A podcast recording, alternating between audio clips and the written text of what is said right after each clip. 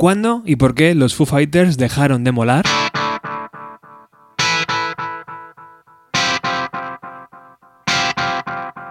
El otro día se abrió un interesante debate en el grupo de Telegram de Bienvenida a los 90 sobre cómo Dave Grohl había logrado colar su segundo disco, The Color and the Shape, entre los mejores de la historia de los años 90. Pero para analizar la pregunta del programa necesitamos rebobinar al 8 de abril de 1994.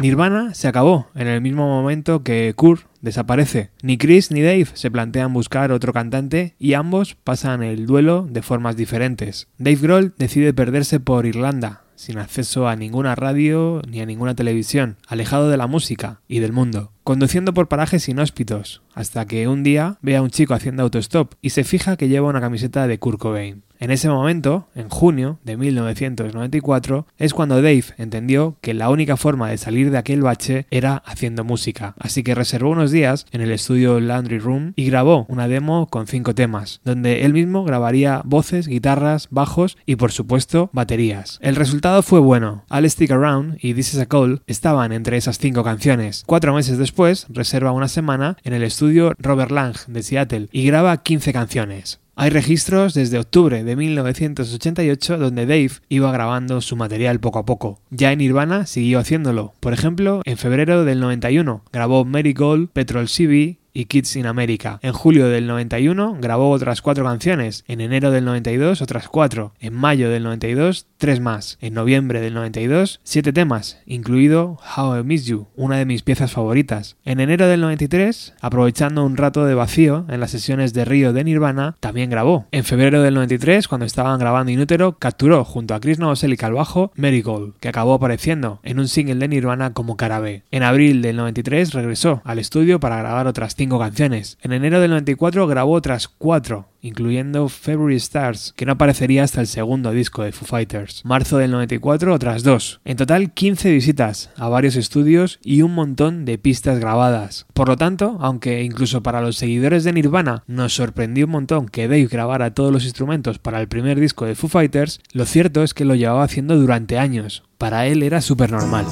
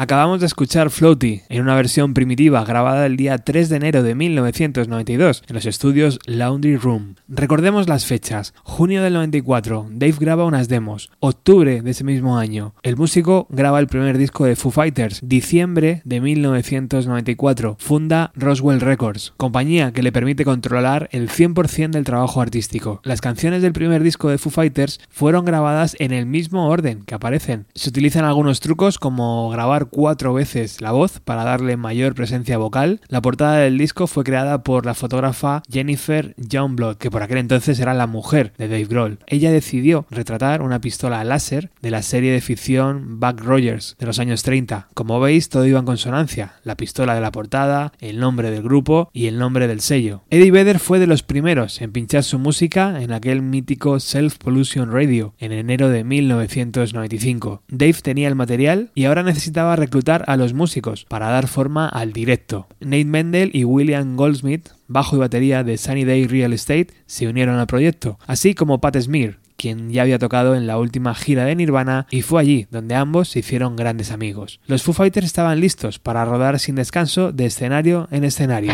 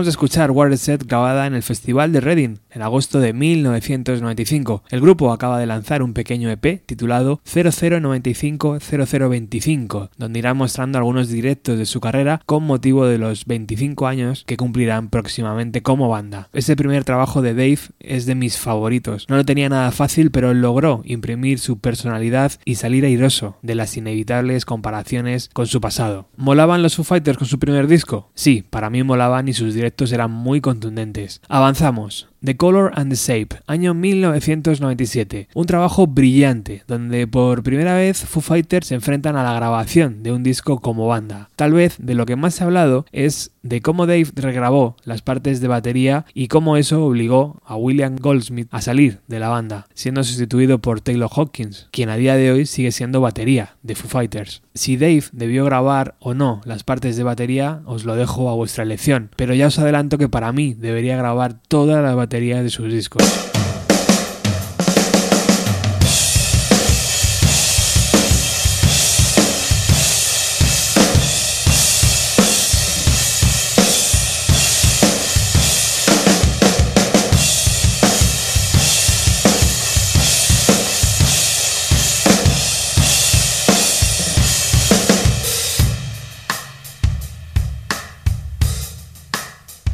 Pero ocurrieron hechos más relevantes. Dave se separó de Jennifer Youngblood, lo que imprimió al disco de una sensación melancólica. Cuando lo escuché por primera vez me impresionó sobre todo esas explosiones de rock que encontramos a lo largo del disco. Se extrajeron únicamente tres singles, Monkey Ranch, Everlong y My Hero, pero A Johnny Parr o February Stars debían haberse lanzado como single también. Dave siempre ha sido muy crítico con las letras de su primer disco, por eso para este segundo se esforzó especialmente. Seguramente muchas y muchos recordaréis la increíble imagen de un joven Kurt Cobain desahuciado tras grabar Nevermind, el disco que cambió el rumbo de los años 90. Dave no vivió algo tan drástico, pero abandonó su casa de Seattle tras su divorcio y se instaló en un cuarto anexo al estudio a las afueras de la ciudad. ¿No tenía dinero Dave Grohl para instalarse en un cómodo hotel? Evidentemente sí, pero la personalidad de estos músicos era realmente especial. Dave tenía 28 años en aquella época, intentaba superar su divorcio y tenía que lidiar con otros problemas, William Goldsmith y Pat Smear. El batería no era capaz de imprimir la intensidad necesaria que buscaban para este segundo trabajo. Dave tuvo que elegir y terminó grabando muchas de las pistas de batería, una decisión dura que no se tomó a la ligera porque Dave Grohl no grabó de nuevo todas las pistas de batería, respetó las canciones donde William lo hizo bien bajo su criterio, My Poor Brain, Up in Arms y Doll, canción que abre el disco.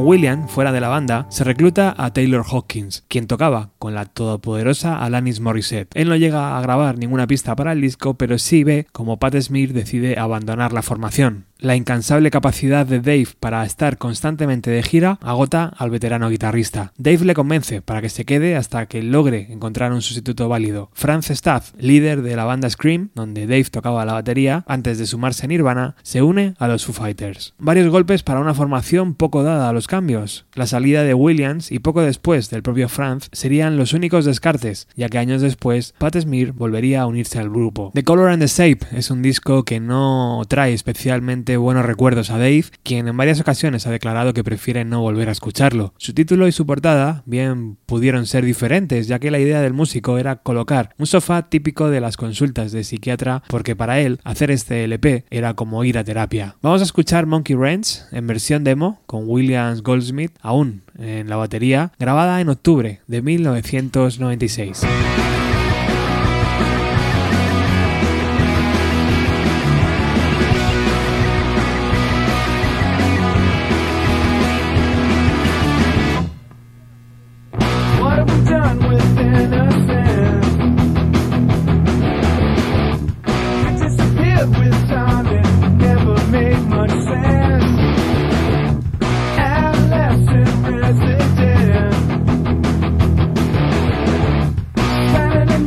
good.